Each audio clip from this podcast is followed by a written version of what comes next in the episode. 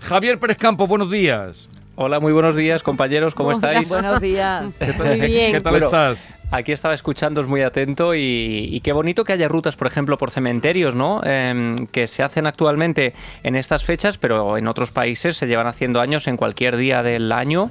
Y es verdad que aquí en España hay como un poco más de reticencia a hacer visitas a cementerios de manera turística. Queda como raro ver a alguien hacer fotos a las tumbas, ¿no? Pero, pero sí que hay una cantidad importante de arte funerario y, y son lugares que hay que visitar. Sí, pero han empezado, porque me han hablado a mí de muchos. Monturque, por ejemplo, en Córdoba, el de Olvera, que ha sido como Sí, elegido como el incluso- mejor. Eh, me, han, me han nombrado mucho. el- Incluso aquí en el de Sevilla hay una visita teatralizada, porque se, no, no sé si se sigue manteniendo, que se representaban escenas de, San Juan- de Don Juan. No, Sí, hacen sí. hoy, hoy a las Hoy cinco de la tarde. cinco y media. Hoy a las Cinco y 5 de la tarde dijo. hacen el, el tercer acto, que es el que transcurre en el cementerio, Cementerio. ¿sabes? Eh, porque Qué bonito. eh, eh, es allí cuando llega don Juan Tenorio. Voy a leer esos versos porque es que antes los dije de memoria y los dije mal.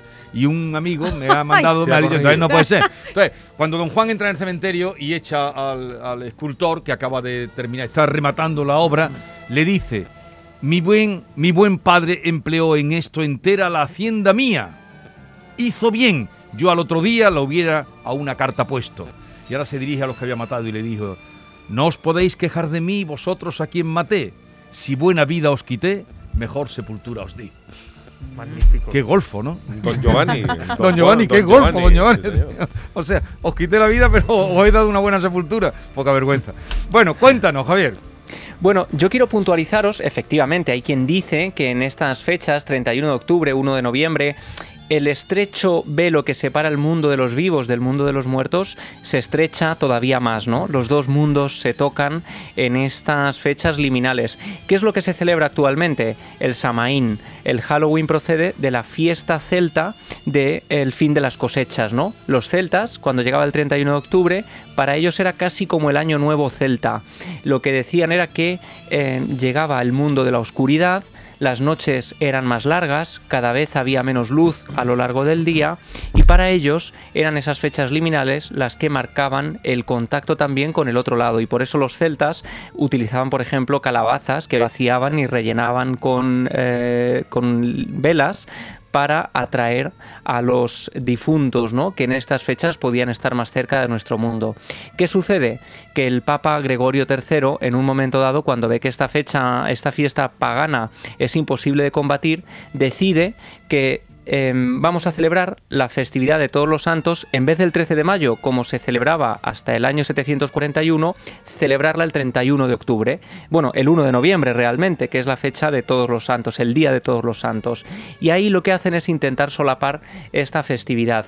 Pero quien dice que el Halloween viene de Estados Unidos, Realmente no. Eh, el Halloween lo exportamos desde Europa a Estados Unidos, a América, y allí ha ido cambiando, ha ido variando. Y yo creo que es lo bonito de esta festividad, que en el fondo tiene tanta fuerza que eh, cada cultura ha ido adaptándose, modificándola, y entre todos hemos ido cambiándola y convirtiéndola en lo que celebramos hoy. Pero en Andalucía, por ejemplo, y especialmente en Cádiz, el mayor exponente son los tosantos, ¿no? Sí. Eh, que se celebran también en estas fechas. En Canarias están los finaos, en Galicia, en Cantabria, el norte de la península, sobre todo el magosto, que en el fondo los niños a principios del siglo XX, finales del XIX, iban por las casas de los más pudientes a pedir el excedente de castañas.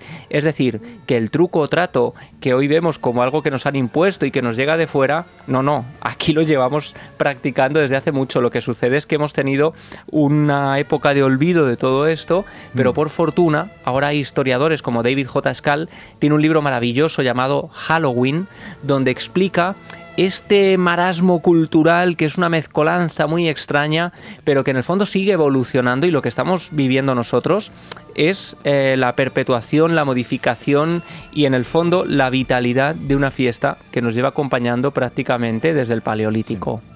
Lo que pasa luego el cine fue el que la condujo, porque aquí lo- la tertulia que tengo de Guiris, eh, Javier, una tertulia divertidísima, eh, que viene, mañana vienen. Mañana. Eh, nos cuentan, eh, bueno, dicen que lo que ven aquí no tiene nada que ver con lo que fue su infancia, que está muy vinculado a la infancia y a una fiesta de, de puertas para adentro y esa idea de salir a pedir, pero que, que- que el cine no tiene nada que ver con lo que era una fiesta mucho más entrañable, ¿no? Más familiar incluso. Más, recogida. Claro, bueno, el cine de hecho lo que ha popularizado no solo es la festividad, sino, eh, sí, el, disfrazarse, el convertirlo en una fiesta eh, quizá no, no, no tan eh, vinculada a lo espiritual ¿no? y a los difuntos, sino en una fiesta donde hay brujas, donde hay gente disfrazada de esqueletos y todo eso el propio cine, hablamos de Disney a mediados del siglo XX, con unos cortos, por ejemplo, del pato Donald con los tres sobrinos pidiendo el truco trato, parece que eso populariza también el hecho de que los niños vayan por las casas, ¿no? O incluso la adaptación de Sleepy Hollow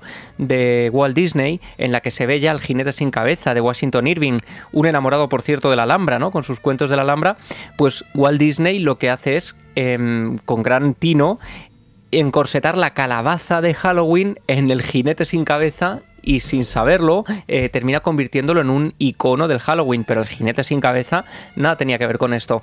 Con lo cual lo que vemos es que en el fondo el cine, la literatura, todo ha estado ayudando a añadir ingredientes a esta fiesta, a esta mezcolanza que celebramos actualmente. Pero lo interesante es que el germen de todo esto, lo que dicen todas las culturas, independientemente de cómo se celebre o se deje de celebrar, es que en estas fechas los dos mundos se tocan, que hmm. estamos más cerca de lo sobrenatural y que precisamente por eso es más fácil encontrarse con una figura em, inexplicable mm. en nuestros caminos especialmente o en las carreteras, en las zonas que pertenecen al, a lo inexplicado, ¿no? Y aquí tenemos un testimonio que no es de cualquier persona, es un queridísimo amigo que ha tenido a bien compartir su experiencia con nosotros, es el gran escritor Alejandro López Andrada, toda una personalidad. Yo creo que sobran las eh, presentaciones. Él nació en Villanueva del Duque, es autor de varias obras, incluso que se han llevado al cine, de novelas y obras poéticas posee docenas de premios em, y fue miembro de la Real Academia de las Letras de Córdoba. Y él tuvo una experiencia importantísima que ocurre en la madrugada del 1 de noviembre y que de alguna manera viene a demostrar ese fino hilo que separa ambos mundos en estas fechas. Yo creo que tenemos ya a Alejandro al otro lado. Alejandro, buenos días. Hola Jesús, buenos días. Qué, alegría de saludarte. Igualmente. Nos conocemos de hace mucho tiempo. Oye, cuéntame, eh, porque eh, Javier Pérez Campo te invita a su sección y a ver qué, qué, vivencia fue esa. Bueno, fue una vivencia además, curiosamente, bueno, antes os saludo eh, a ti a todo el equipo, felicito por vuestro programa y, y nada, que me encanta charlar con vosotros. Eh, bueno, pues fue una experiencia no individual, sino lo curioso que fue compartida. Eh, ocurrió, como dice, bueno, Javier, eh, también te saludo, Javier. te mando un abrazo, Alejandro. te mando un abrazo fuerte a través de, la onda. bueno, fue una madrugada, fue la madrugada del 1 al 2, es decir, la madrugada de difunto. Sí. ocurrió que había venido una chica de intercambio de, de, Inglaterra, bueno, la chica era irlandesa, íbamos mi hija Rocío, esta chica y yo en dirección de Villanueva del Duque a, Caracejo eh, porque iba a haber una, un viaje a Mérida el día 2 eh, desde los chicos y chicas del Instituto de Pozo Blanco. Bueno, pues serían las 6.10, 6 cuarto de la mañana. Salimos de casa, los tres, una, bueno, en plena madrugada, eh, frío a reventar, como allí en los Pedroches. Eh, eh, paré antes de llegar a la carretera que viene de Hinojosa del Duque en dirección Pozo Blanco y Alcaraceo y me quedé un poco paralizado porque miré hacia la izquierda y bueno, entre debajo de, de, las farolas junto al colegio y el cuartel de la Guardia Civil, una distancia de 150 metros aproximadamente, pues yo distinguí una sombra gigante, muy grande, una sombra negra, algo grotesco, pero yo al principio creí que era pues como un alguien que venía, algún borracho, una persona ebria, con, con un abrigo largo, un abrigo negro, y porque a mí me sorprendió el primero que venía por el centro de la carretera, aunque fuese esa hora me pareció una locura, y una persona andando por el centro de la carretera. me quedé un poco paralizado, eh, estaba haciendo esto para, para ir hacia la derecha, pero esto venía por la izquierda. Entonces mi hija, mi hija Rocío, mi hija mayor, dice, oye, papá, tú estás viendo lo que yo, y yo me callé, y bueno, eh, ¿qué estás viendo tú? Y dije, pues no lo ves, no lo ves, ¿qué es eso? Y bueno, pues yo no sé lo que es. Eh, nos quedamos un ratito, eh, la visión pudo durar, así te digo, entre cuatro y cinco minutos aproximadamente, que no fue algo fugaz y algo, no, no, fue una cosa que pudimos verlo y recrearnos en ello. Eh, bueno, pues venía avanzando eh, como, como un ritmo de procesión de Nazareno, muy lentamente, despacio, nosotros seguíamos. Eh, eh, es curioso porque es que en ese momento como si se detuviese el tiempo y te quedas como paralizado, no de miedo, sino de estupor, como que tú quieres racionalizar eso, algo que no tiene sentido, ¿no? Que es tan absurdo que no tiene sentido. Y algo que, que estábamos mirando, estábamos viendo los tres, porque yo miré hacia atrás y mi hija iba de copiloto, pero la chica que iba detrás de, de mi hija Rocío, la chica irlandesa, estaba con los ojos desorbitados con cara de terror, porque es que esta figura se fue acercando hacia nosotros y cuando estábamos a unos 50 metros yo comprobé que era la figura de como de un monje con capucha, sí. Mm, pero pero gigantesco, digamos que tendría dos metros y medio así de alto, lo cual es imposible, algo absurdo, si que era algo, porque yo al principio de bueno, pues era alguien que viene bebido, luego pensé a alguien que quiere asustar, a, dar un susto a otra persona que viene por la que, pero era todo tan absurdo y tan, no tenía ninguna nada, ningún razonamiento posible que justificar aquello. Y bueno, pues ya se fue acercando y ya dice mi hija, sí, señora papá, que se está dando cuenta de una cosa. Entonces yo miré y os juro que es verdad, ya, vamos, es algo terrible y absurdo. Esta figura no tocaba el suelo, iba unos 25 centímetros, iba levitando, no le veíamos los pies. Y, y, la túnica grande, bueno, ya una la capucha, una túnica, que pues no llevaba abrigo, desde lejos parecía un abrigo, era todo negro, y, y, las telas pues eh, iban como si un ventilador le estuviese, así, se iban agitando, como si hubiese aire debajo de, esa, de esa silueta.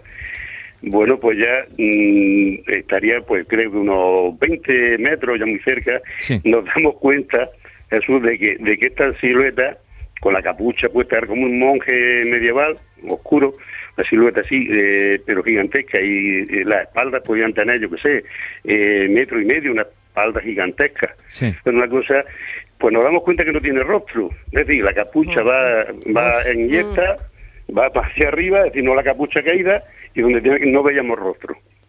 Bien, dice, vámonos, vámonos, dice mi hija, papá, vámonos, vámonos. Y yo juro que tuvo la intención, claro, el coche te da protección y en, ese, momento que no sientes, pues yo no sentí miedo ni nada, era como un estupor, como, como estar ante lo absurdo, lo imposible y al querer investigar, ¿y qué es eso? no Y digo, bueno, voy a torcer para allá y yo me voy hacia esta y si hay algo, pues o se desvanece o se aparta o lo que sea. Bueno, ya empezó mi hija a llorar, la otra chica igual, allí histérica, la muchacha que iba detrás, tenía una, una cara de terror, yo la expresión más eh, que puede explicar terror la mirada de esa chica, los ojos desorbitados. Bueno, pues ya nos fuimos para acá, al Carcejo, a la derecha. Eh, no sé si conoceré, hay un bar que es La Ponderosa, justamente frente a donde yo había parado, pues yo venía de la plaza del ayuntamiento, de la casa, cerca de la casa donde yo vivo. Me giro hacia la derecha y muy despacito, muy, muy despacio. Y entonces yo veo que viene un coche de la dirección de Vinojosa del Duque, no sé si venía de Peñarroya, bueno, de esos pueblos, pero venía en esa dirección y ya me quedó despacito antes de coger la curva, de, de, girar ya para irme para, para el carceo, y voy muy despacio por la carretera, y cuando se acerca el coche, todavía nos sorprende más, yo por el retrovisor no dejo de ver la figura, y bueno, pues este loco o se aparta o lo tiran por, el, por los aires, nada, se desvaneció. El coche cruzó y se vino de atrás y ya tiré yo y, esa silueta desapareció. ¿Y eso cuándo, ¿cuándo tuviste esa...? Pues eso no ocurrió eh, te voy a decir, fue en el año 2002, en el año 2002 fue cuando tuvo, porque mi hija tenía así 16, 17 años, mi hija mayor, Rocío, que ahora tiene 30, sí, en el 2000, ahora hacer 37 años, pues en el año 2002. 2002. Y, algo que, que mi hija siempre se lo ha preguntado, bueno, estuvimos también en el programa de Iker, nos llevó y tal, y, y, y, claro, ya estábamos. Mi hija sí pasó miedo luego al final, porque quería buscarle sentido a lo que es absurdo, a lo que es inexplicable.